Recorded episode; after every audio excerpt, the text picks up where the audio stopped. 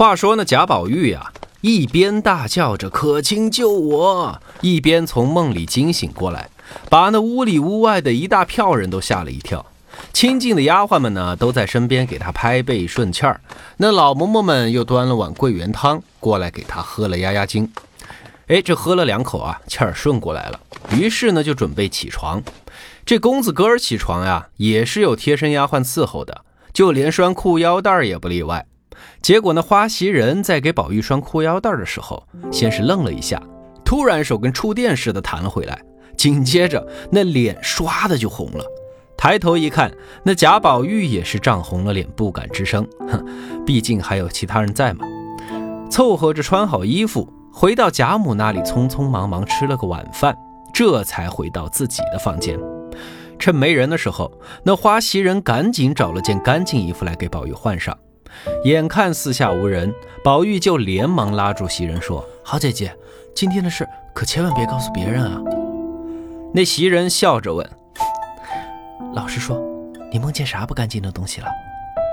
于是贾宝玉就一五一十的把那梦里的事儿啊，全都告诉了袭人。等说到警幻把他的妹妹可卿许配给他的时候啊，那花袭人不知道是笑的还是羞的，连腰都打不直了。等他抬起头来与宝玉四目相对的时候，不知为何突然响起了一声惊雷，大概是春天。快要到了。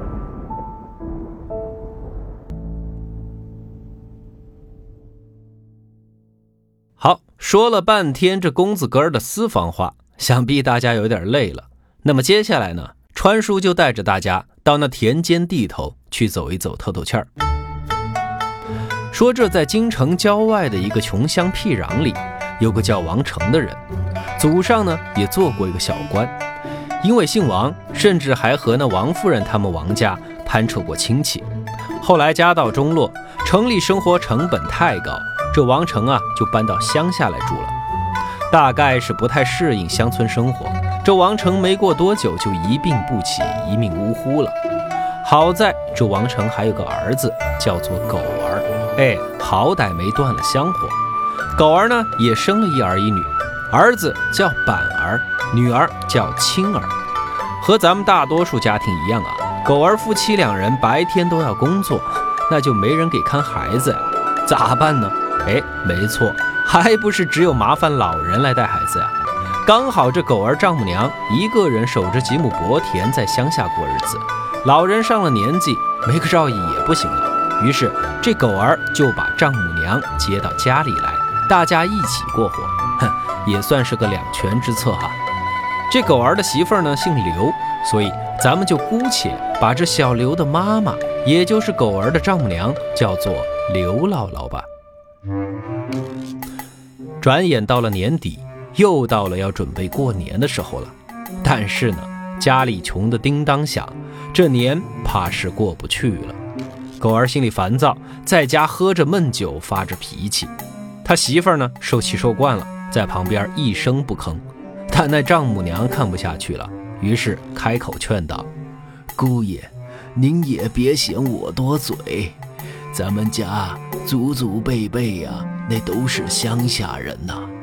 这乡下人嘛，就是要守个本分，守着多大的碗就吃多少的饭，不像你小时候是个大家少爷，吃喝惯了。”所以现在有俩钱儿也存不下来呀，等没钱了，这就在家里喝闷酒撒气儿，这叫什么男子汉大丈夫呀？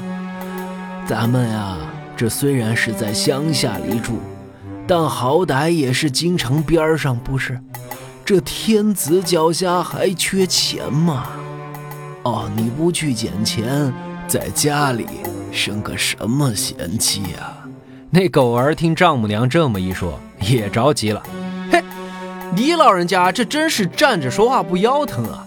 哦，我不想去捡钱啊，但是咱也没什么本事，难道让我去偷去抢吗？哎呀，谁让你去偷去抢了？但是光抱怨有什么用啊？遇到困难啊，咱们要想办法嘛。哦，你不去琢磨琢磨那挣钱的法子，难道那钱还会自己长腿儿，跑到你兜里不成？俗话说得好啊，你不理财，财不理你呀！我，您老这什么乱七八糟的玩意儿啊？哦，我有办法，还至于像现在这样啊？我又没那些个当官的亲戚朋友，我能有什么办法呀？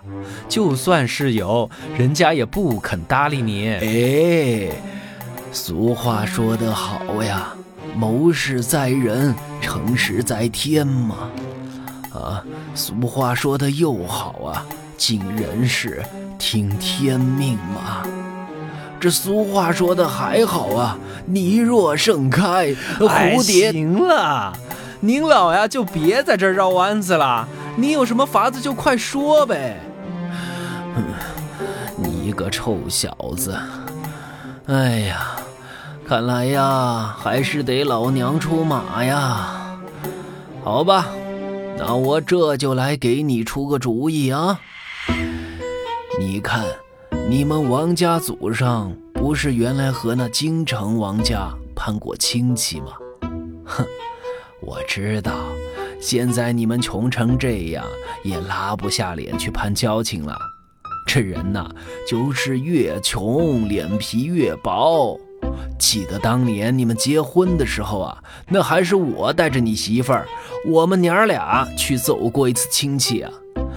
哎呀，我记得呀，那王家的二小姐，人品真是没得说，待人接物也爽快利落，又不爱摆架子。现在呢，也是那荣国府贾二老爷的夫人呢。我听说他现在也上了年纪了，这人啊，一上了年纪就越发的菩萨心肠起来了，喜欢去接济穷人，积些福报呀。现在呀，那王子腾老爷虽然接了守卫边疆的重任，不在京城，但是这王家二奶奶应该还认得咱们。哎呀，你们俩呀！还不快去走动走动，说不准他菩萨心肠发作，接济我们一下。他们家拔一根汗毛，那不是比咱们家的腰还粗吗？哼，过个好年也不是没可能呀。他女儿在旁边听了，插嘴道：“您老人家说的是没错，但是您看我们这副穷酸模样，别说我们不害臊，舔着脸去了。”只怕那守门的连信儿都不给我们报呢，哼，丢不丢人呢？嘿，这感觉还是嫌丢人，不愿意去啊。结果呢，那狗儿一听，觉得哎，可行啊，这老太婆有点主意啊。